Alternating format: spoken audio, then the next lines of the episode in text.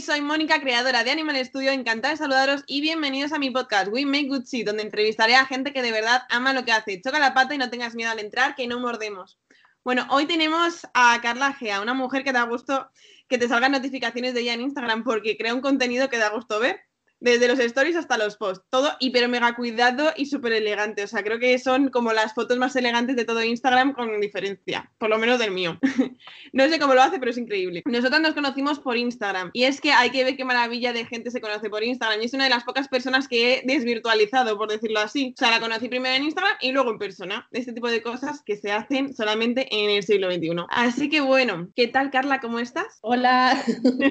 Bien.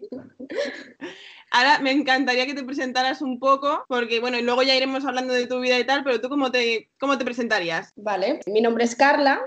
Carlina es el nombre artístico que, que me puse para, pues para diferenciar un poquito ¿no? del nombre a pues, tener un nombre artístico que diferenciara la marca, por así decirlo.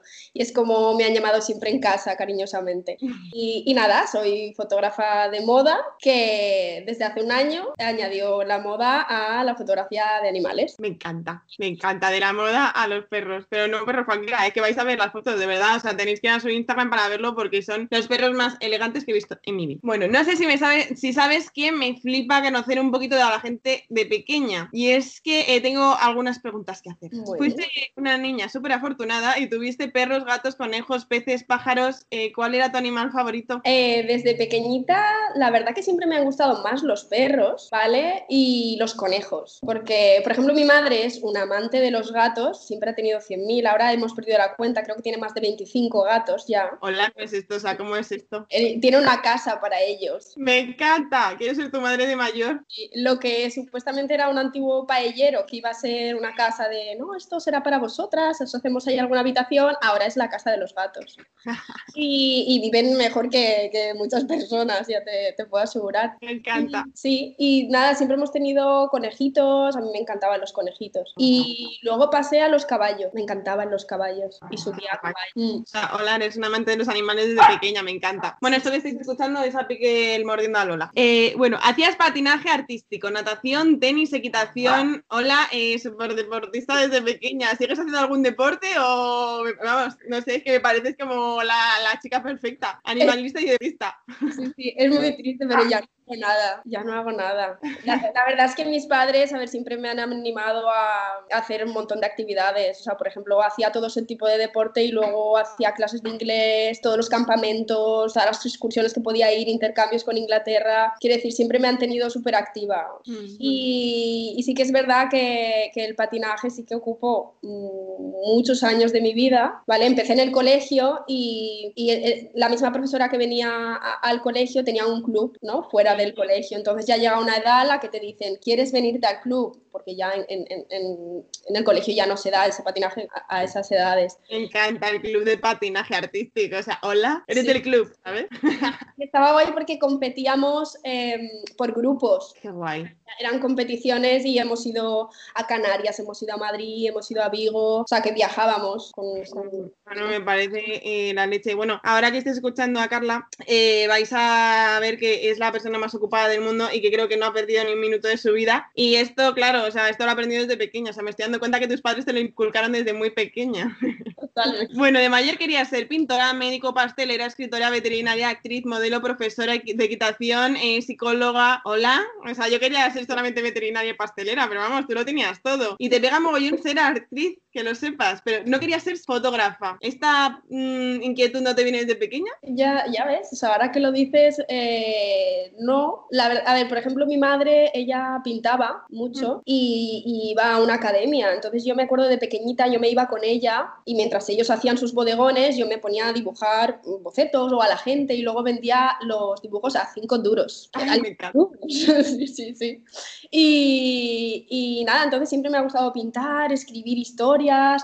Eh, lo de médico es porque como tengo un padre médico, pues es como quiero ser como mi padre. Pero luego, por ejemplo, venían obreros a hacer cosas en casa y me dejaban cemento y yo pues me ponía a amasar y decía, pues ahora quiero ser pastelera. O sea, yo siempre he sido un... Y con la foto... Te, encantaba probar cualquier tipo de profesión. Sí, pero si te fijas todo un poco relacionado al final con el mundo del arte, menos lo que es el, el médico o tal, pero siempre un poco más a nivel artístico. La foto sí que es verdad que yo, por ejemplo, a todos los campamentos que me iba con nueve años, con tal, yo siempre me acuerdo con las cámaras estas de usar y tirar, o con las de pruebas de estas de agua, no sé, con cosas así, pero, pero no fue hasta, no sé, los 15, 16, 17, o sea, hasta esa edad que, que me empecé como a interesar más. Esto es, esto creo que es la primera persona que desde pequeña no no es como que tenía yo quiero ser fotógrafa, ¿sabes? de todas las que entrevisto. Realmente nadie en mi familia ni nada creo que ha sido foto, o sea, la fotografía no... Han sido músicos, mm. han sido, ¿sabes? Pero no, pero no.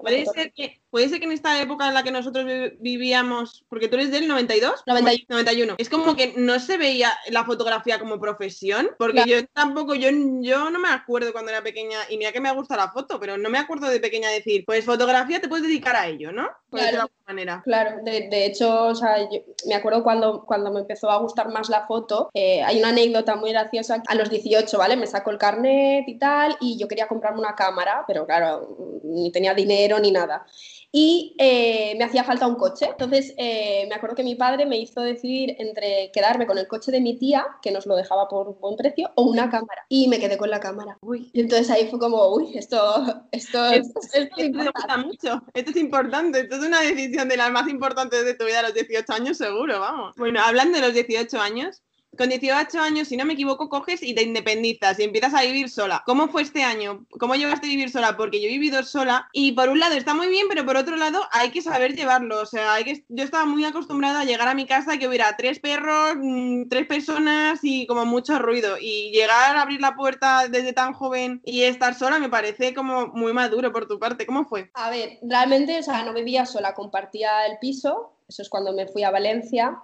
y, sí que compartía piso con una chica que estudió conmigo el bachiller, ella también se quería ir a Valencia y tal, pero al final sí que es verdad que te tienes que hacer tú las, las comidas, las compras, quiero decir, en ese sentido sí que te tienes que, que volver madura, ¿no? Aunque vivía con la ayuda de mis padres, porque ahí yo estaba estudiando, no... no, con 18 años, imagínate, claro, claro. hay mucha gente que con 18 ya está, incluso antes, ¿sabes? había hecho algunos trabajitos, pero no me daban para vivir, si ahora ya hay veces que digo, uy, hago, pues... Pero, pero sí, a mí me gustaba mucho, es que siempre me ha gustado mucho estar sola, a mí me encanta. Yo, ahora vivo sola ya desde hace un año y pico y, y, me, gusta mucho. Eres una mujer como súper independiente desde muy joven. también me parece que el tema de la fotografía también va un poco con tu carácter de ser un poco independiente, trabajar un poco a tu rollo y todo así. Sí, con el trabajo me pasa igual, yo no, no... Aunque al final de freelance trabajas para muchos jefes, ¿no? Por así decirlo, o sea, te, te vas de, de, de una empresa por no querer tener un jefe y al final acabas teniendo mil, pero tú te gestionas de otra forma y si no te gusta o te tratan mal, tú puedes decirle, venga, chao, que, que no vuelvo a hablar contigo. Si no, no haberme contratado, que ya sabes cómo es mi estilo, por decirlo de alguna manera. Seguimos. Tu sueño por aquel, por aquel entonces era poder estudiar diseño en Barcelona, así que decidiste aprovechar el año de Valencia para preparar las pruebas que te pedían al entrar en la escuela de Barcelona, estudiando dibujo, patronaje y confección. Veo que eres una persona de no perder el tiempo. Esta cualidad me parece súper importantísima. Y Seneca dijo una vez, no es que no tengamos, no es que tengamos poco tiempo, sino que perdemos mucho. ¿Estás de acuerdo con esta afirmación? Estoy de acuerdo, totalmente. O sea, eres una persona que creo que exprime las 24 horas del día y estás constantemente como formándote, eh, aprendiendo cosas de vete tú a saber quién, haciendo cursos, viajando, haciendo historias. Y hay mucha gente como que, que si no tiene los, si no tiene lo que quiere, directamente no hace nada, ¿no? Por decirlo de alguna manera. ¿Tú cómo te organizas para hacer todo lo que haces? Pues casi sin dormir. sí que es verdad, pero es que no, sé si a ti te pasa, pero a mí, por ejemplo, cuando no hago nada, estoy más cansada que realmente cuando estoy todo el día ocupada. O cuando me acuesto, o sea, cuando me levanto más tarde estoy más cansada que si madrugo. Entonces, eh, sí que es verdad que tengo un montón de cosas que hacer, tanto, por ejemplo, bueno, luego hablaremos más, pero llevar el Instagram de Lino, el de foto, eh, los trabajos que tenga, o sea, es como tengo que gestionar un montón de cosas y, al final mi mente está todo el rato tan pensando qué tengo que hacer, qué tal, que, que es que no puedo descansar. O sea, yo no soy de dormir si está si no estoy reventada, no soy de sentarme en el sofá a ver nada, o sea, yo mis series las veo trabajando. Tengo el ordenador de mesa y el portátil y yo me pongo el portátil aquí al lado con la serie y yo voy trabajando. No soy capaz de estar sin hacer nada. Me pasa exactamente lo mismo, o sea, a mí siempre, o sea, para mí mi día creo que le, para mí mi día tendría que tener 30 horas en lugar de 24, o sea, eh, me falta tiempo para hacer todo lo que quiero hacer. Y, por ejemplo, ahora estoy estudiando algo que mm, por amor al arte, o sea, ni me quiero dedicar a ello ni tal, y estoy estudiando ahora eh, peluquería canina porque dije, quiero hacer un curso de algo de relacionado con perros, ¿no? Y era como, madre, ¿cómo me voy a...? Sí, o sea, y dije, tío, o sea, ¿cómo me voy a organizar yo? En plan, Animal Studio, tener los perros, eh, paquetar, hacer no sé cuántos, y encima voy a dar este curso que me ocupa todas las mañanas de lunes a viernes tal. Y me dijo Fernando, ¿tú estás segura que quieres hacer esto? Y digo, pues mira, estoy convencida que ahora que tengo menos tiempo me voy a organizar mejor y voy a ser mucho más productiva. Y es verdad, o sea, es que es completamente cierto al final sacas horas de donde no las tienes. Y si después de cenar me tengo que poner a hacer pedidos, pues me pongo a hacer pedidos. No pasa absolutamente nada. Claro, yo... la vida de la empresaria, ¿no? Claro, yo llevo unas semanas que yo, o sea, eh, de 12 a 3 de la mañana es donde más me pongo a trabajar, que digo, o sea, estoy editando y miro, ostras, las, las 2 de la mañana y, estoy con los ojos como búhos, o sea, es que no tengo ni sueño. Y entonces, Total, como súper Claro, pero te tienes que poner un, tope, ¿sabes? Tienes que ponerte un horario, porque si no... No, es que es imposible, es que te dan las mil limonas y encima como quieras hacer, yo es que me he propuesto tantas cosas en plan de, en esta semana me tengo que sacar un post, una newsletter, un no sé qué, empaquetar, hacer no sé qué coño, y encima ya, eh, si eso hago todos los pedidos, más luego tal. Y ya, pues poco a poco lo voy consiguiendo. Hay muchas veces que no lo consigo, ¿eh? también te lo digo, como que me agobio y digo, madre mía, me estoy poniendo ya aquí demasiadas historias. A mí me encanta pues, hacerme una lista y entonces lo voy tachando y me voy sintiendo tan bien cuando tacho. Y al final, una de las cosas que, que, a mí me pasaba, ¿no? Eh, por lo mismo que a ti, que, que, cuanto más tengo que hacer, más me agobio. Pero mi padre siempre me ha dicho, Carla, detrás del 1 viene el 2 y detrás el 3. O sea, es en plan, ¿por qué tienes que estar pensando en todo lo que tienes que hacer? No, te pones con una cosa, la terminas, te pones con la otra y cuando termines y así. Entonces, forma de organizarte, si nos tienes que dar algún consejo de organización, ¿tú cómo te organizas toda la semana? O sea, ¿o vas por pedidos o cómo va la historia? A ver, pues mm, depende, depende de si Quiero decir, por ejemplo, si, si, tengo sesiones ya organizadas para más adelante, pues me gusta apuntármelo, guardarme el día. Sí que me gusta que me confirmen siempre si me piden un trabajo, eh, cuándo lo tengo que entregar, cuánto tiempo tengo, o sea, los plazos, ¿no? Porque yo así me gestiono. Y entonces yo, tanto en la agenda, porque me encanta escribir en agenda, como en una hoja, porque la agenda es como que no me gusta tachar, pero en una hoja sí. Entonces me lo voy apuntando como en las dos partes. Y en rojo sí es prioridad. En lo otro sí tengo que ir haciendo. Entonces, al final me voy gestionando así, es que... Total. Parece una tontería, yo soy la persona más desorganizada del mundo, pero yo no vivo sin agenda. O sea, para mí me parece la cosa más importante, me parece como y tiene que ser de papel. No me sirve que sea de online, o sea, no me sirve para nada el online, no, no, no, no, me, no funciona conmigo. Pero yo que sé, arriba las agendas. Claro, es que una agenda ya no solo, o sea, no solo sirve para apuntarte las tareas, sino si te pasa algo, o sea, al final es como una especie de diario, ¿no? De, para acordarte de, algo. O apunta hasta cuando me viene la regla, no te digo más, o sea, yo estoy...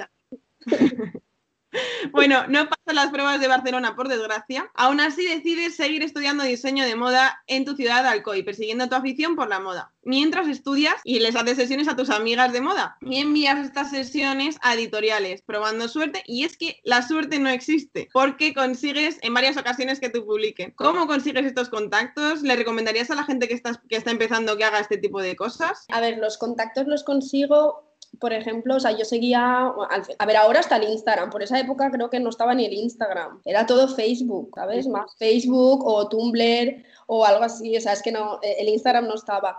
Entonces yo seguía pues revistas que me interesaban y muchas está el apartado de enviar una editorial o un trabajo. Siempre tienen que ser trabajos que no se hayan publicado antes. Eh, por ejemplo, si es de moda, pues tiene que haber mm, siete estilismos mínimo o seis, ¿sabes? Cambiando en las fotos. Cuanto, o sea, si colaboras con más gente, mejor. Es decir, si ha trabajado un maquillador, un modelo, para que ellos también puedan ponerlo en, el en los créditos. Y luego las sesiones eh, cuenten una historia, que no sea, me he puesto aquí a hacer fotos y ya está, sino un poquito de, historia. Nada, simplemente las revistas que me gustaban, pues les enviaba emails. Algunas ni me contestaban, mm, otras sí, otras no. Algunas publicar, hubo una que sí que publicó en, en papel, la mayoría eran digital, pero y, sí que lo recomiendo. O sea, al final te tienes que mover y tienes que ser tú quien, quien mande tu trabajo y quien diga, eh, estoy aquí, porque no van a ir a ti. Sentadito en tu casa, no, no, van a ir a ti. Y es que eh, tengo alguna amiga que a veces pienso que se, que se piensa que los trabajos la van a llover y un día va a coger el señor de, va a coger a Manti Ortega y la va a llamar y va a decir, oye, eh, ¿quieres trabajar aquí? Eso no sucede, amigos. Creo que la suerte hay que buscarla y mucho. O sea, yo no creo en la suerte. Porque a mí muchas veces me dicen, ay, tal, qué suerte tienes. Digo, perdona, que tengo suerte, o sea, eh, he trabajado gratis, he repartido papeles, he hablado hasta con el portero del Mercadona, he hecho, la suerte no existe, o sea, creo que hay que buscarla y es súper importante, y tú eres una de las personas, vamos, que no hay más que ver que funciona. Te voy a hacer una pregunta un poco random, pero es que me crea mucha curiosidad, y es que has dicho que siempre has querido vivir en Barcelona, y no me cuentes por qué, pero yo en la universidad estaba, siempre cuando estudiaba en Madrid, siempre he dicho, bueno, yo termino la universidad y me voy a vivir a Barcelona, y no sé exactamente por qué, porque te gusta tanto Barcelona? Pues yo creo que es que Barcelona es como una ciudad súper completa, ¿no? Es como una ciudad grande que tiene playa, eh, tiene su parte de, montaña. Eh, yo hablo valenciano, aunque no es catalán, pero bueno, hablo... Sí. Y, y, el tema de la moda y todo eso, allí como que se mueve más. Hay muchas más editoriales, hay muchas más revistas, hay muchos, muchas más agencias de modelos. Eh, entonces era una ciudad súper completa y aparte que me flipa la arquitectura también, entonces mm, Barcelona es preciosa. Y, y, siempre, siempre había sido como quiero Barcelona, quiero Barcelona, Barcelona súper... Total. A mí es como que en la carrera me han enseñado, no me cuentes por qué razón, ¿eh? pero me han enseñado como que si quieres ser modelo, actriz, eh, fotógrafo, algo relacionado con el arte, te tienes que ir a vivir a Barcelona. Si quieres en plan trabajar en publicidad, Madrid o Barcelona. Es como que mm, una de las dos. Y yo como ya había vivido en Madrid, pues yo también quería irme a vivir a Barcelona. Bueno, después de la pregunta random, seguimos con las preguntas. Con 22 años terminas de estudiar y te das cuenta de que te encanta la fotografía de moda, mucho más que el diseño, que era lo que estabas estudiando antes. Así que tranquila, porque a mí me ha pasado exactamente lo mismo. Ahora estoy estudiando peluquería canina y yo iba para ser creativa de Coca-Cola.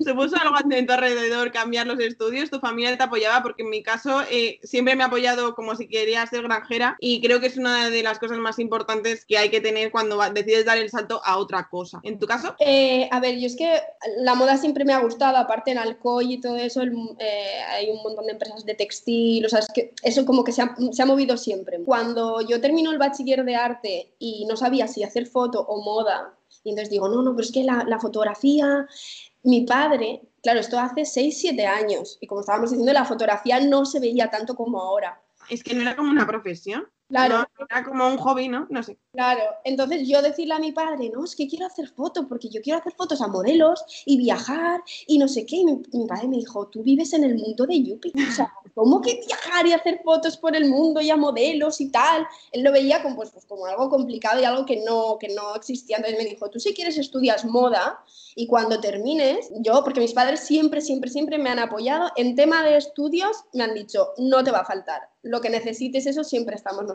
Entonces, por eso he podido también estudiar muchísimas cosas. Y, y, entonces, pues, pues eso me dijo, cuando termines moda, si quieres que te sigue gustando, porque yo también es verdad que hay veces que me gusta y me emociono y luego no, y luego lo estudias. Y dije, vale, entonces terminé y quería estudiarlo. Entonces, realmente no supuso un cambio porque mi padre sí que es verdad que si a mí me ve eh, que estoy motivada, que estoy haciendo cosas, que me estoy moviendo, que todo, ¿por qué, ¿por qué me tiene que decir que no? Ellos me han animado siempre, 100%. Aparte, ahora mi padre es eh, mi fan número uno. Me encanta como es mío. Yo siempre que llego a casa por las mañanas está viendo mis stories y digo, mírale, mírale que salado. Mi padre se hizo Instagram solo para darnos like a mi hermana y a mí. total, total, Tío, pues qué guay, o sea, me alegro un montón. Y creo, o sea, yo si el día de mañana tengo hijos, o sea, como si me dicen que quieren ser astronauta, te lo juro, o sea, Es como, mamá, quiero ser astronauta. Coño, pues alguien, alguien ha dicho eso antes y ha sido astronauta, ¿no? O sea, que no será imposible. Es como, todo se puede conseguir. Qué guay, me alegro un montón. Bueno, todo lo que has aprendido de fotografía ha sido de manera autodidacta, pero siempre has hecho cursos para aumentar tus conocimientos. ¿Crees que es imprescindible para ser una buena fotógrafa hacer cursos? ¿O hay gente que tiene el don? Yo creo que también eso viene con el... Vale, o sea, yo creo que también es la gracia de cada uno, es como dibujar. ¿Tú puedes aprender a dibujar? Sí, pero siempre habrá una persona que de, de naturaleza y te haga un dibujo que digas, tío, ¿en serio? O sea, ¿cómo has hecho eso? Por ejemplo, yo todos los, cuando he empezado a hacer cursos, me acuerdo cuando hice el primero en Valencia, el primero de foto, eh, llegamos el primer día allí y nos dicen, ah, enseñar un poquito vuestro trabajo, lo que tengáis. Y cuando enseñé yo el mío, mi profesor me dijo, ¿qué haces aquí? Y yo dije, ¿qué? Me dijo, ¿qué, qué haces aquí? Y me dijo, es que tú no, no te has dado cuenta porque has, has, hecho esta foto porque te ha gustado, algo te ha llamado la atención, pero sin darte cuenta estás aplicando la regla de los tercios, los colores de no sé qué. ¿Sabes? Es como, como que, no sé, a mí, por ejemplo, los profesores siempre me han dicho que tengo el don, o sea, no, no es por nada, pero que siempre luego en la escuela de arte también tenía profesoras allí que me aman y a día de hoy tengo mucho contacto con ellas y es que me lo han dicho desde el día uno, Carla, eh, tú vas a vivir de esto. Y, sí, claro, y tú estás estudiando esto porque quieres el título, pero tú ya podrías salir y trabajar y hacer lo que te diera gana. Y eso poner la piel de gallina, te lo juro, me parece tan bonito que una profesora te anime y te diga, eh, tú has nacido para esto, o sea, ole por esas profesoras y ole por esa gente que, que, que, que siga adelante con esto, o sea, me parece súper chulo. Sí, a mí, a mí también, hombre, a mí. a mí, a contar.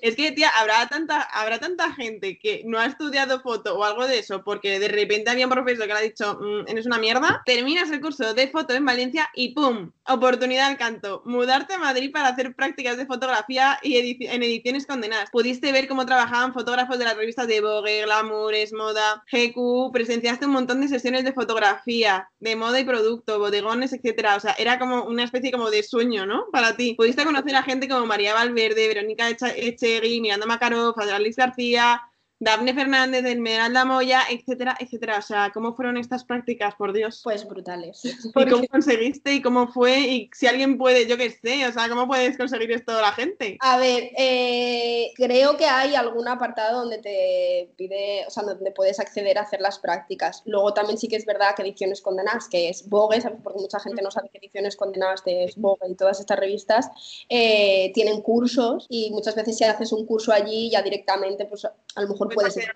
claro, y hacer las prácticas. Yo fue de casualidad, fue por un contacto de mi padre y, y, nada, que tenía un primo trabajando allí. Y entonces me dijo, mándame algo y yo se lo, se lo envío y a ver qué me dice. Y realmente eso, ese chico que trabaja allí no, no, no, estaba ni en el departamento de arte ni nada, o sea, él estaba en otra cosa, pero claro, te conoces. Y me cogieron y estuve tres meses allí. Realmente yo no hice nada, porque hay, igual que otras prácticas te piden que hagas fotos o tal, yo era todo el rato a mirar. Yo iba por las tardes, iba cuatro horas y me dedicaba a mirar, sí que habían veces pues que me decían alguna cosita de trae o haz esto, pero yo miraba, me sentaba a su lado, veía cómo editaban, cómo eran las sesiones de fotos, cómo maquillaban eh, y, y, eso, y, y, toda la gente que al final conocí que yo era como, ostras, qué fuerte. Es, maravilla, o sea, me parece una maravilla maravillosa de la vida, o sea, es que es, aunque solamente sea como coger, mirar y, claro. y admirar, ¿no? O sea, es como madre mía. Con, con, María Valverde y con Verónica Echegui me tocó eh, acompañarlas a la salida luego y tal, o sea, eran sesiones en días diferentes, pero María Valverde sí que es verdad, pues nada, la acompañé, muchas gracias, pero Ver Verónica Echegui fue como, ¿y cómo has llegado aquí? ¿Y, ¿Y, te gusta lo que estás haciendo y tal? ¿Y dónde vas ahora? ¿Quieres que te lleve con el coche? Y yo toda nerviosa, yo llevaba súper poco de tiempo viviendo allí y era eh, no, no, no, no, sé, no, me cojo un metro, no pasa nada, que ahora lo digo, digo, qué tonta, o sea, porque he tenido como muchas oportunidades así de, de yo qué sé, de, de, hablar más o lo que sea y no y siempre por vergüenza, la vergüenza es muy mala, no las he aprovechado, ahora ya tengo, no tengo tanta vergüenza. Pero... Totalmente, tía, la vergüenza fatal. Yo he aprendido que eh, la vergüenza no da de comer. No. Literal, o sea, eh, me, mira, cuando empecé con Animal Studio dije, bueno, pues voy a coger mis felpudos y voy a intentar, pues, enviárselo a gente pues, que me guste, ¿no? Y, o sea, evidentemente eh, me respondieron, no sé, tres personas. Pero, joder, ¿sabes? A veces en plan me veía gente por la calle porque yo vivía en Malasaña y hay muchos famosos y digo, joder, Digo, y es que, tía, nunca me he atrevido a coger y decir, hola, ¿qué tal? Soy Mónica, mira, hago esto y me encantaría hacerte un, un felpudo con tu perro porque es que, o sea, me apasionas. Claro. Y ahora por vergüenza y estoy segura que me hubiera ido mucho mejor si, si en lugar de vergüenza hubiera tenido dos narices y hubiera dicho, hola, ¿qué tal? ¿Sabes? Eso me pasó un día yendo a Madrid en el tren, estoy sentada y digo, y pasa un chico y digo, este chico me suena. Y digo, ya no sabía si era que lo conocía o no. Y cuando hago así dice, hostia, si este tan gana. y estaba en mi vagón, en las filas de detrás, que luego dije, qué tonta, porque es otra persona va y sin agobiar ni nada, le da una tarjetita y dice, mira, pues soy fotógrafa, yo qué sé, cualquier cosa. ¿Qué sabes? Si luego esa persona te va, no sé, pero no, no dije nada. Le quedé mirando, él me miró, claro, porque tal, y, pero con cara de no sé quién eres. Y luego dije, ostras, es Tío, es que es una chorrada porque de repente pues coges y le dices, yo qué sé, oye, Piquet, ¿sabes? De repente yo qué sé, le das otra tarjeta y dices, oye, que si algún momento yo hago este tipo de fotos y si en algún momento necesitas fotógrafa, pues llámame. Yo, yo qué sé. Claro que pueden pasar 1500 cosas, pues nada, eso, que la vergüenza que no, no, te da de comer, la vergüenza es malísima, malísima. Y luego, dato importante y un poco cotilla. En el mundo de la publicidad es muy común, muy, muy, muy común. Yo he hecho eh, prácticas no remuneradas. Es decir, tú vas, eh, adquieres experiencia, por decirlo de alguna manera, pero en realidad haces por lo que nadie quiere hacer. Y, y, es verdad que aprendes un montón. Yo, por ejemplo, cogí un montón de contactos y un montón de cosas, pero no te pagan. En el mundo de la foto, ¿cómo va? ¿Te prácticas de condenar? No, eh, eran prácticas no remuneradas, pero bueno, pues lo que dices, ¿no? Mis primeras prácticas y irme a Madrid y todo, pues para mí eso era como, me da igual, como si tengo que llevar café, que no me hicieron llevar café ni hacer nada, pero, pero luego sí que es verdad que creo que no he hecho más prácticas, pero bueno, que la mayoría son no remuneradas. Lo que sí que he hecho ha sido muchas colaboraciones no remuneradas. En, en un trabajo como fotógrafo es, es un rollo porque no es solo ir a hacer las fotos y te vas a tu casa, no, es prepara la idea, ves, haz las fotos y luego vete a tu casa, elige y tócalas, o sea que es como varios días de trabajo. No solo. Yo es que, a ver, no estoy a favor, evidentemente creo que todos los trabajos del mundo se deberían de pagar, pero como hoy en día vivimos en este mundo un poco mierdero, el mundo del artisteo, eh, fotógrafo, publicidad y todo esto, creo que son imprescindibles. O sea, creo que lo que es imprescindible es hacerlo, porque está, todo, está claro que todo el mundo lo hace. Entonces, tienes que, que admitir que, o sea, tienes que aceptar mm, prácticas no remuneradas para poder ponerlo en tu currículum y decir, mira, pues no he cobrado en esto, pero claro, cuando ya tengas tus prácticas no remuneradas, dices, vale, pues ahora ya a partir de aquí se acabó. Y empieza a cobrar. Y no sé cuántos. Hay gente que está como súper en contra. Y yo me encantaría que todo el mundo sepa que todo se cobrara, pero bueno, termina las prácticas y tienes dudas de si puedes trabajar como fotógrafa en Madrid, pero crees que tienes mucha competencia. ¿Hoy te pasaría lo mismo? Eh, yo creo que sí, por eso no estoy en Madrid. Fíjate, es lo que me parece. Pues no te, pues no, que sepas que has trabajo. Iría a verte. ¿Sabes qué pasa? Que, que a mí siempre me lo han dicho, ¿no? ¿Tú por qué no estás en Madrid o en Barcelona. Y lo que para mí ha sido un sueño siempre, o sea, el irme a una ciudad grande, luego he encontrado las ventajas viviendo en una ciudad pequeña, que era lo que, una de las cosas que tú hablabas el otro día en, tu otro podcast, de calidad de vida, ¿vale? Porque al final, o sea, mm, yo vivo en Elche, pero tú sabes si hay empresas aquí. Tú sabes con la gente con la que yo he trabajado en una empresa que luego va a otras empresas y entonces en esas empresas necesitan trabajo y se acuerdan de... Eh, y al final te vas haciendo nombre en una ciudad pequeña donde sí hay fotógrafos, pero cada uno tiene un poco más su estilo. En Madrid y Barcelona hay muchísimo de todo, ¿sabes? Y no, y no es tan barato el vivir, entonces al final es cómo te diferencias o qué haces o no sé. A lo mejor a día de hoy yo, yo que sé, conforme soy ahora o lo que sea ahora, sí que diría voy a probar nomás, pero porque tengo más experiencia, pero es que yo ahí no tenía experiencia. me sentía una niña que, que está pidiendo ahí... De hecho, no, no me quedé tampoco porque no quería trabajar de algo, no quería trabajar en tiendas de ropa ni nada porque cuando ya fui a Barcelona intenté trabajar en tiendas de ropa y ni siquiera me cogieron en tiendas de ropa. Entonces era como, Dios mío, si no me cogen ni en tiendas de ropa, ¿cómo me van a coger aquí en...? Ahora creo que como que nos hemos hecho un poco mayores y ya como que es más importante la calidad de vida que... Y me parece muy interesante también lo que dices, buscar mercados en los que no estén saturados. Claro.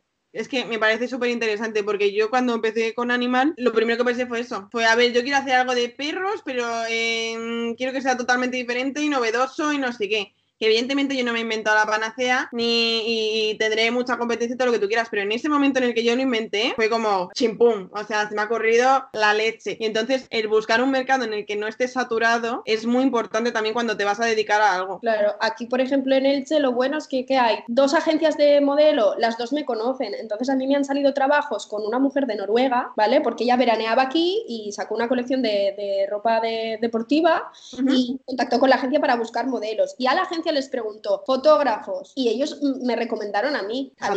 es uno de los mejor, mejores mm, trabajos pagados ¿vale? que he tenido, porque es una mujer noruega que valora, porque en España ya sabemos del arte cómo se valora. Entonces, este trabajo fue como, wow, me sentí súper súper valorada, súper contenta. Hace poco me volví a enviar fotos para, para edición, que de hecho íbamos a hacer otra campaña, pero por el tema del coronavirus no han podido venir. Entonces, eh, vivo en Elche, pero estoy trabajando para marcas mm, de, de todo el mundo. Para que te puedes mover perfectamente, si tienes que viajar, viajas y lo que tú quieras. Madrid, o sea, eh, eh, en, en, el AVE a Madrid tardo una hora y media, dos horas, dos horas y media, sí, dos horas y media, me he pasado. Pero tengo el aeropuerto al lado, tengo el tren al lado, o sea, es que tengo playas, tengo Alcoy, donde viven mis padres y mis amigos, al lado, entonces... Y también a vivir a Elche.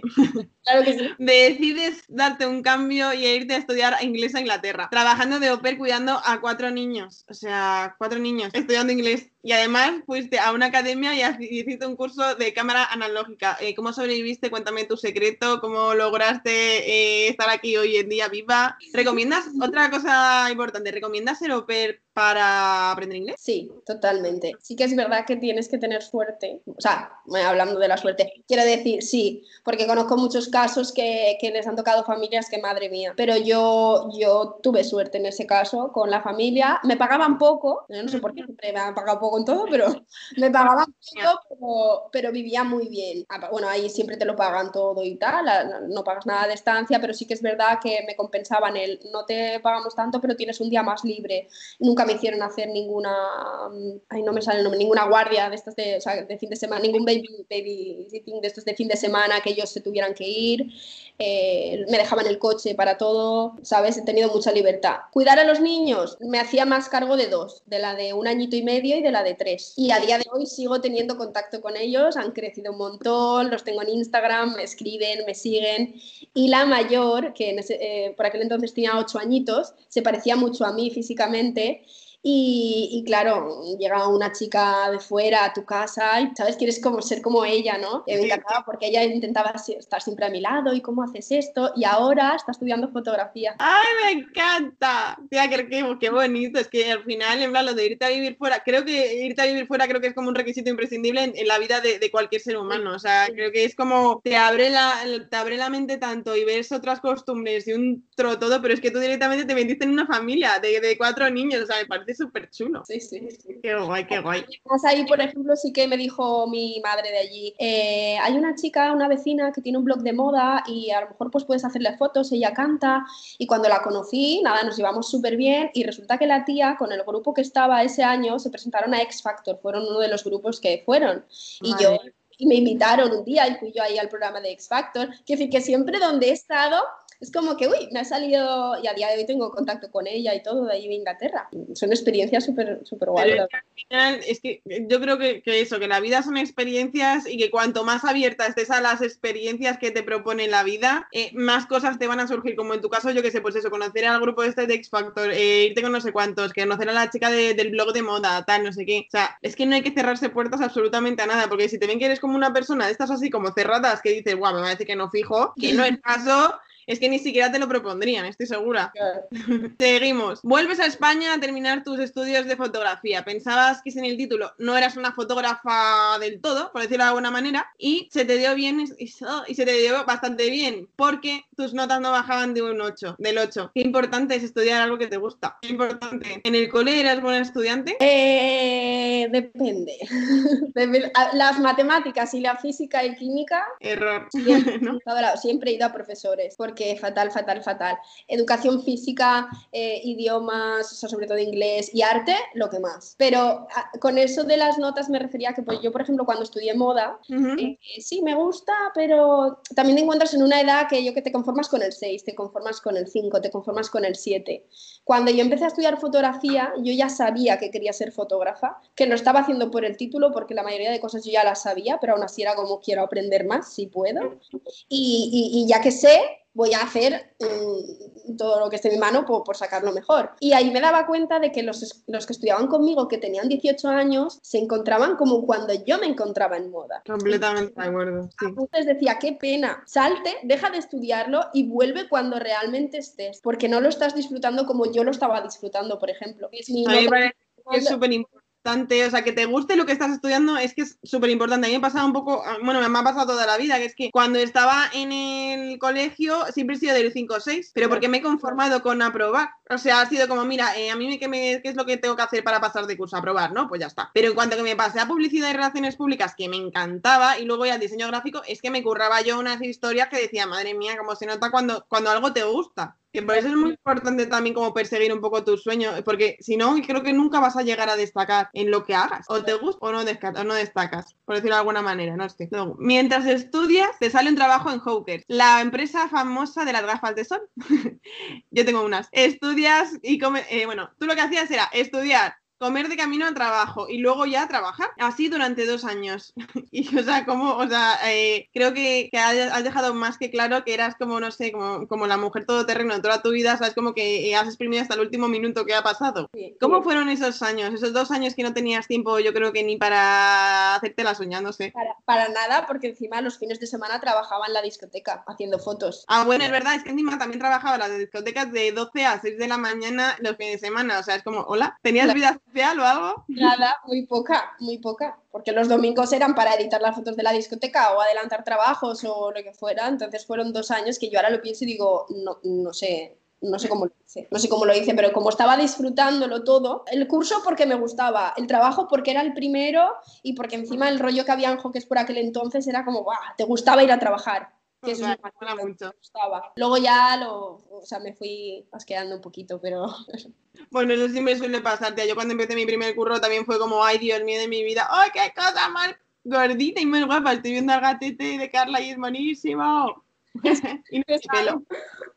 Estaba contando que cuando yo empecé a, trabajar me pasó lo mismo, o sea, entré enamorada y salí asqueada total, en plan como mm, me estáis explotando y encima eh, no estoy viendo como que mm, admiráis mi trabajo, por decirlo como una manera, que creo que es lo más importante, que si tú das el 100%, por lo menos que te lo agradezcan. Claro, claro. Bueno, en Hawkers eh, os dejaban llevar mascotas. E incluso llevabais, bueno, tú llevabas tu gato los viernes, ¿no? Sí, vale, bueno, dime, dime. No, es porque como yo vivía, yo vivía por aquel entonces en Orihuela, que era donde estudiaba, eh, trabajaba en Elche, pero como el fin de semana trabajaba en Alcoy en la discoteca, me tocaba irme hacia allí. Y para no dejar al gato solo, pues los viernes por la tarde, cuando acababa el, eh, de clase, me iba corriendo a casa, cogía al gato y me iba al trabajo y entonces lo tenía allí a ratitos sueltos porque es un gato muy bueno y tal, y, si no en el transportín, que cuando lo dejaba en el transportín se quedaba ahí dormido y ya está. ¿Y cómo fueron esos años? Porque hay muchos estudios que dicen que mm, llevar mascotas a los trabajos reduce el estrés, aumenta la comunicación, estimula el trabajo en equipo, incluso hay gente que dice que la gente sonríe más cuando hay una mascota en el, y creo que es totalmente cierto, en el trabajo. ¿Crees que esto es verdad? Yo creo que sí. Aparte, bueno, tengo, te lo comenté, pero tengo a, a mi amiga Lorena, Lorena, que, que, ya llevaba a sus perros y bueno, cuando te dabas cuenta mirabas y decías, ¡ay, mira, está,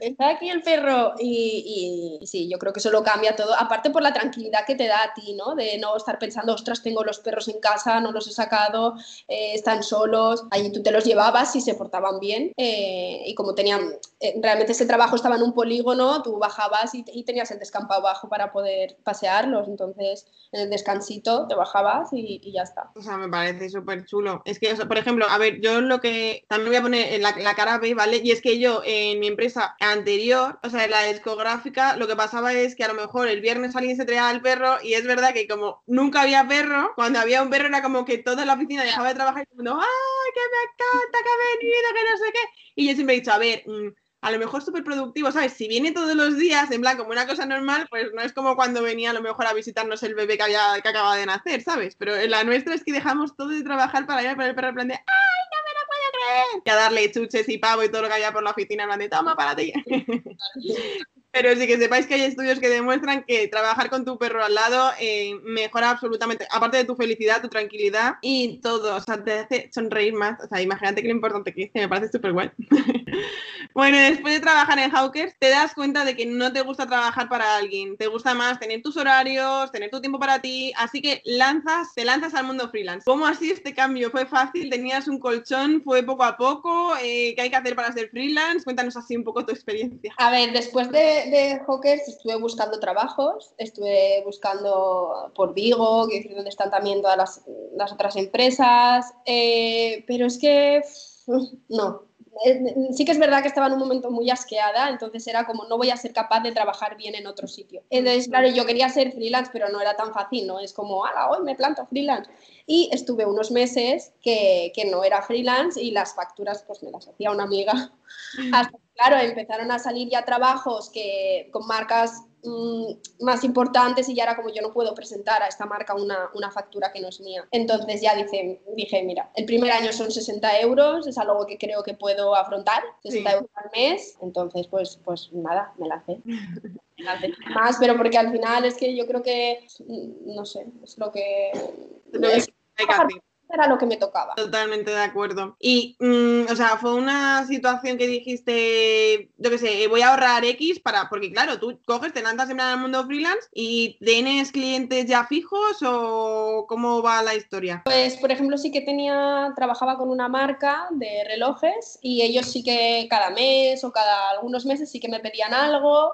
Eh, luego sí que es verdad que al principio de hacerme freelance, yo me hago en septiembre y, y justo por esa época me llaman para, para trabajar en una empresa aquí. Entonces dije, bueno, pues mientras pueda alternar las dos cosas y empecé a trabajar también en la empresa, ¿sabes? Entonces trabajaba en la empresa más freelance, que me tocaba hacerlo los fines de semana, otra vez vuelta a no tener vida. Eh, además, por aquel entonces ya tenía Alino, entonces yo me, me empecé a agobiar un poquito, la, la, mi jefa no me veía bien, me decía, ¿te pasa algo? Y yo le dije, mira, es que no estoy tranquila porque yo me cogí al perro para ya poder estar con él y tal, y, no estoy bien aquí ocho horas, es que ocho horas en un sitio no... Entonces, claro, me dio la oportunidad de trabajar las tardes desde casa, o sea, yo ir por las mañanas, hacer todo el trabajo si tenía que hacer fotos y luego por la tarde editar y estar en casa con el perro. Tío, me parece súper importante. O sea, yo, bueno, si alguien es jefe y nos está escuchando en algún momento, es súper importante eh, velar por la tranquilidad de tu empleado, porque es que al final yo creo que tú eres mucho más productiva, incluso seguramente trabajarías mucho más y mejor y más tranquila haciendo eso, en plan de media jornada por la mañana en la oficina, media jornada por la tarde. Es que al final, si tienes a tu hijo o a lo que sea, o a tu perro, o yo qué sé, o alguien a tu cargo mmm, en casa que sabes que no, sabe, no le estás controlando o que en realidad, tío, o sea, te has cogido un perro para estar con él, claro. al final es que tú has sido mucho más productiva si al final te dejan hacer se amoldan un poquito a ti. Y es que al final el trabajo como que tiene que amoldarse un poquito a cada uno, porque no todos somos iguales. Y acabas trabajando mucho más. Muchísimo más. Yo cuando he trabajado desde casa siempre he trabajado mm, cinco veces más que cuando he trabajado en una oficina. Vamos, eso lo tengo clarísimo. Entonces eso, en esa empresa estuve seis meses y luego ya dije, no aguanto más, yo quiero estar por mi cuenta, me empezaban a salir cada vez más cosas y no me daba la vida. Y dije, ya está. Entonces eh, me dejé el trabajo en febrero y en marzo nos confinan. ¡Qué bien, qué suerte! Sí, sí, entonces pues nada, ahí sí que fui tirando un poco con, con lo que me dieron. Ya, ya no podía tener el paro porque ya eres autónoma, ya no puedes activar el paro. Pero cuando eres autónoma es una mierda como un piano, pero bueno. Entonces, bueno, pues con indemnización, más ahorros un poquito que tenía, uy, pues eso el gato. Eh, y ya sí que pude gestionarme un poquito. Claro, porque a mí, por ejemplo, o sea, me pregunta muchísima gente en plan de, tal, es que lo voy a dejar todo y, me, y voy a empezar a vender no sé qué para, para tal. Y es como, a ver, esto no es así, no es cojo y salto al vacío. Esto es, yo por lo menos en mi caso he estado trabajando durante dos años, eh, alternando en plan animal estudio mis tiempos libres y luego en plan teniendo mi trabajo más o menos fijo, que era lo que me daba de comer. Y luego, evidentemente, luego ya con todos los ahorros y yo viendo, yo he empezado a trabajar en Animal Studio solo en este enero. Que es que eh, he dicho, vale, va, pues ahora en enero cojo y empiezo a trabajar solamente en esto, pero siempre teniendo un colchón tal, o sea, no te puedes tirar al vacío porque, eh, bueno, supongo que a ti también te pasará que es que hay meses buenísimos y meses malísimos. O trabajo. Meses malos, claro, o sea, es así, o sea, a mí Navidades es maravilloso y de repente en febrero digo, madre mía del amor hermoso, o sea, madre mía del amor hermoso, en febrero que mal me va la vida.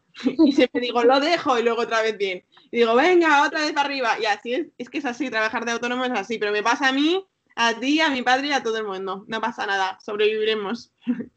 una, vez, una vez que eres freelance, cumples uno de tus sueños, tener a Lino. Un galgo italiano, es el perro más bonito y más elegante de todo Instagram, de verdad, o sea, tenéis que ir a verlo ya. y decides hacerle una cuenta de Instagram para empezar a subir fotos de él. ¿Cómo surge todo esto? Pues cuando empezó a entrarme la, la gana esta loca de tener un perro, eh, me gustaban otras razas también, me gustaba el Lulu de Pomeranian, no sé, era como yo quería un perrito que pudiera llevar a todas partes. Y los galgos me encantan, me encantan porque es o sea, físicamente me parece un galgo precioso, eh, me gusta el carácter que tienen y, y no sé, yo creo que también, no sé, me gustaba mucho. Y mi tío hace años tuvo un galgo italiano. Entonces yo le pregunté a él, ¿vale? Me dejé aconsejar por él porque evidentemente aparte él conoce a gente en Valencia que, que, compite y que tiene... Bueno, el, abuelo por parte de Lino tiene más de 15 galgos italianos en su casa. Entonces, eh, cuando fui a verlos dije, Dios mío, quiero esto el día de mañana. Y yo el Instagram ya se lo hice antes decir, o sea, como consigas eso, que sepas que me mudo a tu casa. O sea, me puedo morir. Me puedo morir. 15 linitos, te imaginas, me muero.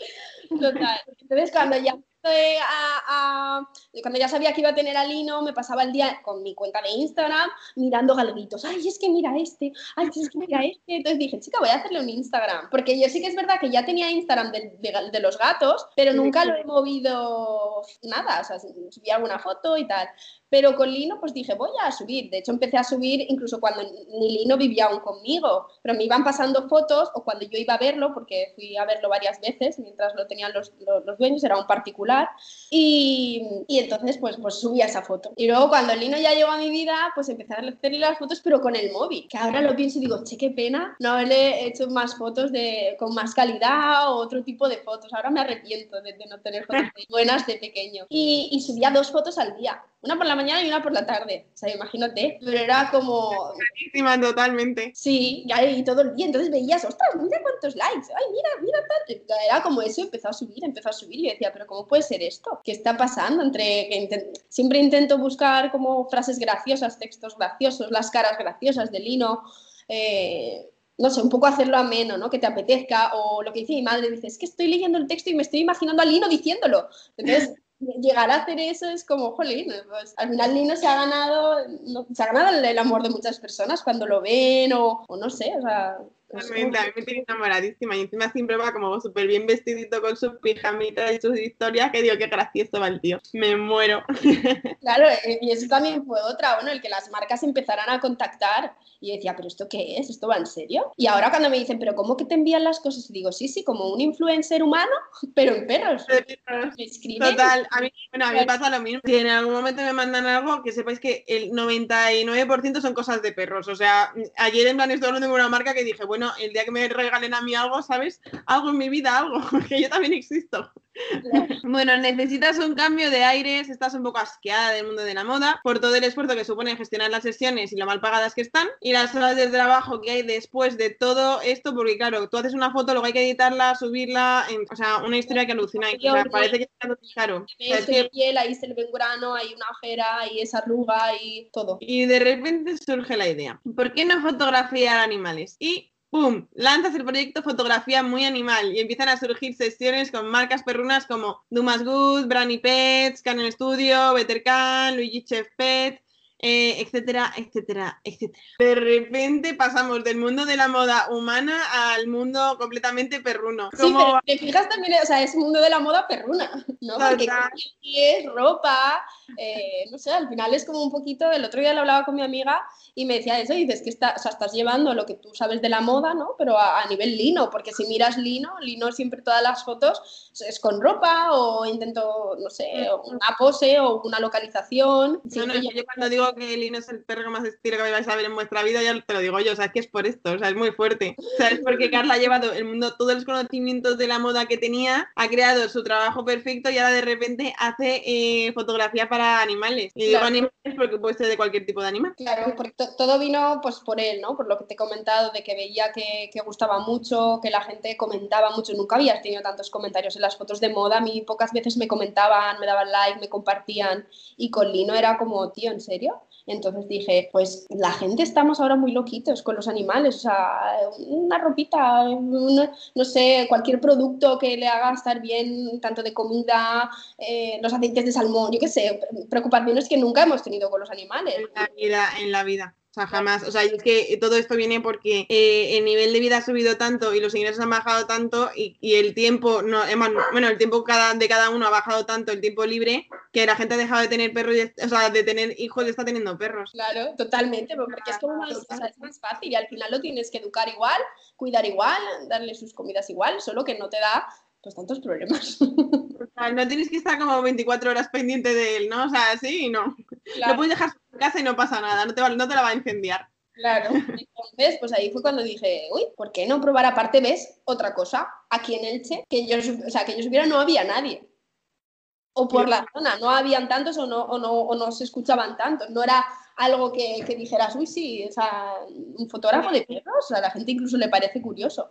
Entonces dije, pues ahí, ahí es donde tengo que, que probar. Es el momento. No sé dónde leí. Bueno, el año pasado leí en plan como que el mercado de perros estaba subiendo en plan más de un 50%. Y es que la gente ahora ya no solamente compra pienso. Es que la gente ha dejado de comprar pienso. De repente ahora le da carne cruda que se llama que es la de tabar. Eh, todo, o sea, todo lo que tú has dicho. Yo le digo a mi padre, hace cuando teníamos a nuestro primer perro que le íbamos a comprar un aceite de salmón o, el Doxel, ¿sabes? Y me decía, pero tú estás flipando. o sea, tú estás flipando. Y ahora lo compra y lo compramos porque le viene muy bien. Y es como que iban como reyes, pero de verdad, es muy fuerte. Entonces, ¿por qué no va a gastarse la gente dinero en hacer una fotografía a sus perros? O sea, es que... Es que lo mm, decía, por ejemplo, fui al veterinario y me dijo mi veterinaria, pues hace unas semanas se murió mi perra y ya era mayor. Y dice, ya ahora lo pienso y digo, me cago en la madre. Con lo cerca que te tengo, con tal, ¿cómo no he dicho, ay?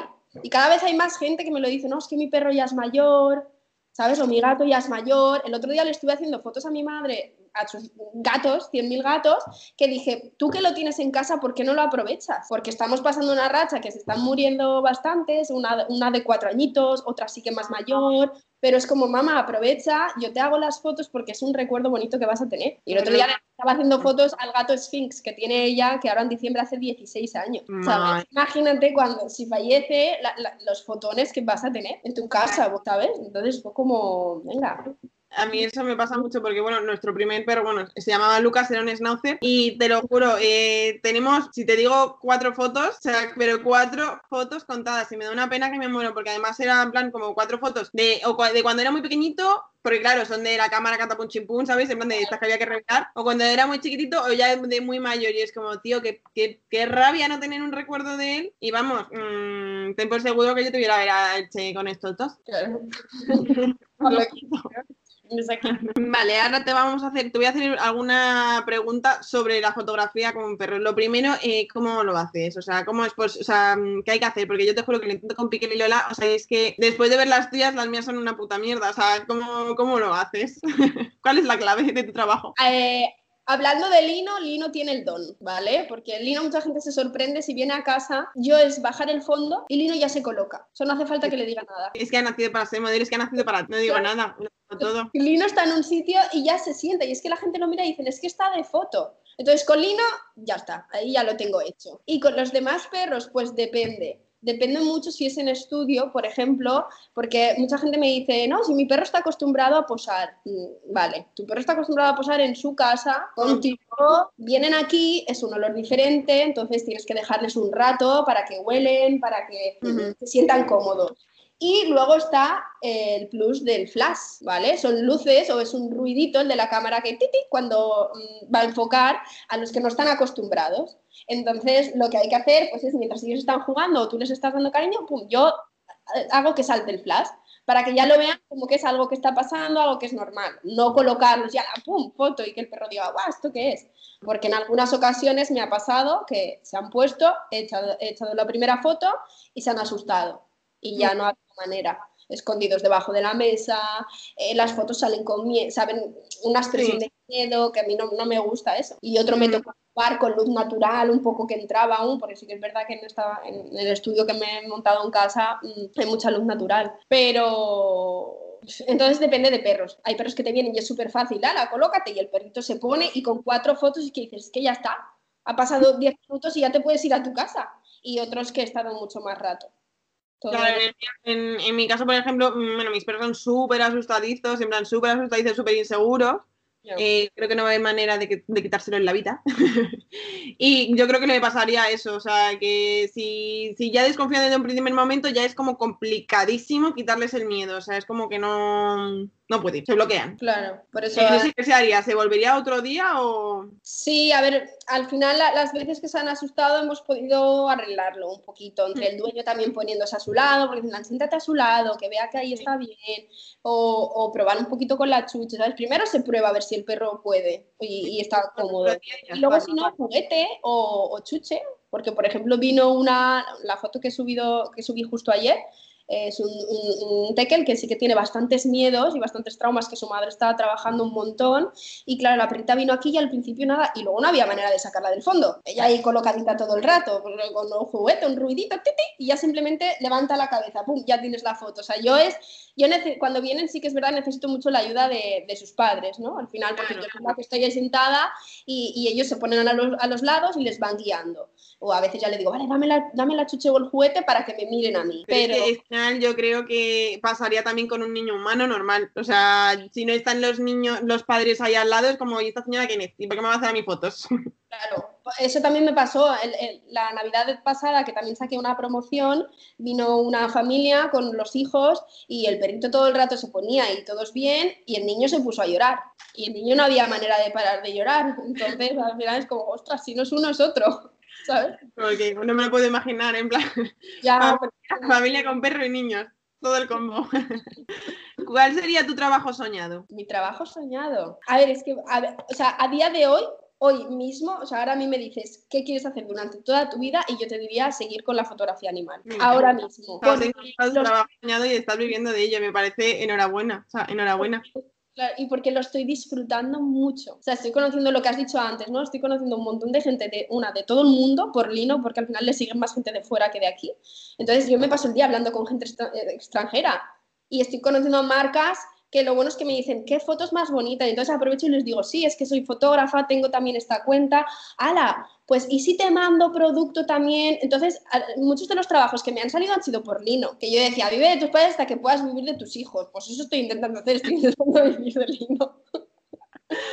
eh, un poquito lo mismo con Piquel, ¿eh? O sea, Animal Studio no despegó hasta que yo no tuve la Piquel. Y esto eh, es como que, ya como que eh, creo que estamos destinados. O sea, tú en el caso de, Lino y yo en el caso de Piquel. Es como si no llegas a estar tú, no sé cómo qué hubiera sido de mí. Claro, o sea, yo esto no lo hubiera hecho. Si Lino no está en mi vida, yo esto no lo hago, porque no se me ocurre en ningún momento. Porque yo de pequeña sí que hacía fotos a animales, que ahora lo pienso y digo, o miro álbumes de mi madre y digo, ala, si esta foto la hice yo, si estas fotos, pero nada, nada, jamás lo había pensado. De hecho, uno de mis primeros trabajos, que eso se lo dije a mi madre, dije, mamá, ¿tú te acuerdas uno de los primeros trabajos que hice cuando acabé de estudiar moda? Que me llamaron y, y era para casitas de perras, de perros hechos con, con, con madera. Y yo dije, ¿en serio, tío? Voy a tener que hacer fotos a perros con...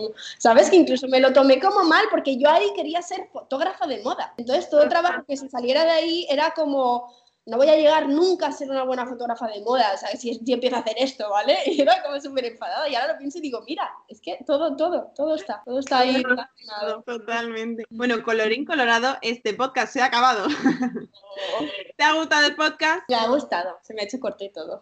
Pues sabes que te llevamos ya eh, una hora de podcast, o sea, eh, todavía quedan las preguntas. Bueno, perdón, perdón, perdón, pregunta del público. Eh, ¿Vas a hacer un descuento en el Black Friday? A ver, te, he lanzado una promo de Navidad ¿vale? Que cada semana lo, voy como publicando otra vez en, stories. Eh, sí que es verdad que, ahí he escrito promoción de Navidad, pero a quien le interese saber el precio eh, tiene que contactarme a mí para yo eh, enviarle la tarifa de la promo o las tarifas normales, porque he puesto como una cantidad de fotos y tal, que hay gente que dice, ahí se me queda corta de fotos. Si quiero añadir más fotos, vale aparte, y entonces les digo, mira, pues te paso las tarifas habituales porque a lo mejor te interesan más. Vale, eh, vamos a hacer una ronda de preguntas rapidísimas. Y ya terminamos el podcast porque ya se me está yendo de las manos y luego todo el mundo me dice, tía, es que son un poco largos. Y digo, sí, en teoría, o sea, en teoría, deberían de durar 30 minutos, pero tía, es que se me hace, ¿cómo, cómo va a durar 30 minutos? Que yo no sé, no sé ya ni qué preguntar. Bueno, empezamos. ¿Eres negativa? A veces. He sido muy negativa. Cada vez soy más positiva, pero he sido muy negativa. Pero a día de hoy te puedo decir que no, soy positiva. Qué guay. No en coronavirus, ¿eh? Mira. Si tuvieras otro perrito, ¿se llamaría? qué complicado es esto, ¿no? es una ronda de preguntas rápidas. Carlota. Carlota, me encanta. ¿Y si fuera chico? Mm, Leo. Leo, me encanta, yo soy Leo. vale, ¿película preferida? Eh, Vicky Cristina Barcelona. ¿Serie favorita? Serie favorita. ¡Ah! Ay, no lo sé. eso es, es que veo muchas series, veo muchas series. No podría decirte una. una que hayas visto en plan hace poco que digas, ahí está, esta, esta. Mira, el cuento de la criada ha, me ha gustado mucho y quiero ver qué pasa. Está ahí que ha parado. Totalmente recomendable, yo también apuesto por ella. Vale, no puedo vivir sin. Mis animales. ¿Odias? Odio la gente falsa. ¿Crees en el destino? Sí, mucho, mucho. Yo también creo un poquito en el destino. Eh, lo de odias, a la, eh, que sepas que todo el mundo es como que todo el mundo me, me responde siempre la gente falsa y me llama mucho la atención. Yo hubiera dicho odio mm, el tomate. no sé. Ya, yo creo que sí, pensamos un poco con...